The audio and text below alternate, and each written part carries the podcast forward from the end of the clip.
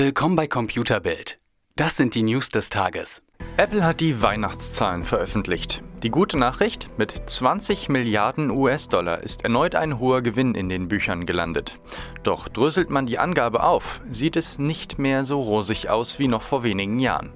Der Umsatz von 84,3 Milliarden US-Dollar entspricht nämlich nur der bereits gesenkten Prognose des Unternehmens. Für den hohen Gewinn sorgen auch keine Unmengen verkaufter Geräte, sondern vielmehr der hohe Preis der Hardware und die höheren Margen. Insgesamt gab es bei den iPhones einen Rückgang von rund 15 Prozent, vor allem aufgefangen durch die Services, deren Einnahmen rund 19 Prozent stiegen. Auch das iPad sieht mit 17 Prozent Zuwachs richtig gut aus, satte 30 Prozent mehr gab es beim Zubehör. Der Aktienkurs stieg seit der Verkündung um rund 4 Prozent. Der Börse gefielen die Zahlen offenbar. Seit 2016 gibt es mit Facebook Research eine App, die nach der Installation einen Großteil der Smartphone-Daten an den Konzern weiterreicht. Als kleines Lockmittel erhalten Teilnehmer 20 Dollar pro Monat für ihre Hilfe. TechCrunch hat sich die App genauer angesehen und erklärt, dass der Verkauf grundsätzlich zwar nicht verwerflich sei, da jeder die Entscheidung bewusst treffe, sich die App aber auch an Jugendliche zwischen 13 und 18 Jahren richte, die sich der Tragweite der Folgen wohl kaum bewusst sein dürften. Vielleicht ist das auch der Grund, warum es die App nie in den App Store geschafft hat, sondern nur unter der Hand als Beta-Test über externe Dienstleister weitergegeben wird. Ob sich durch den Bericht allerdings allerdings etwas am Datenhunger von Mark Zuckerberg ändert, ist fraglich.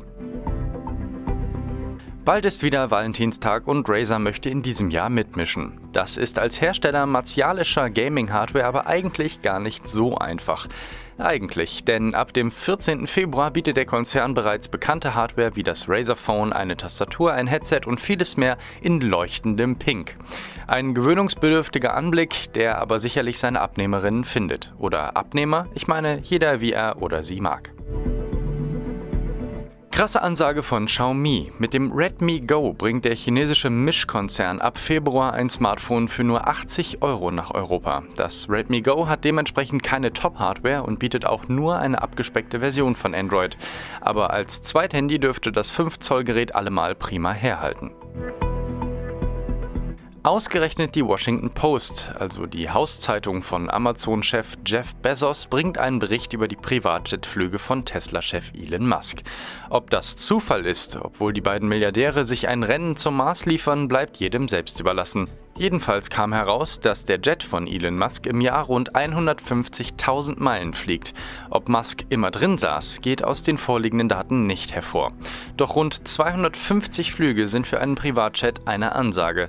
Zum Vergleich, der natürlich nicht fehlen darf, Jeff Bezos nutzt seinen Jet nur 150 Mal. Wie vorbildlich. Milliardär müsste man sein.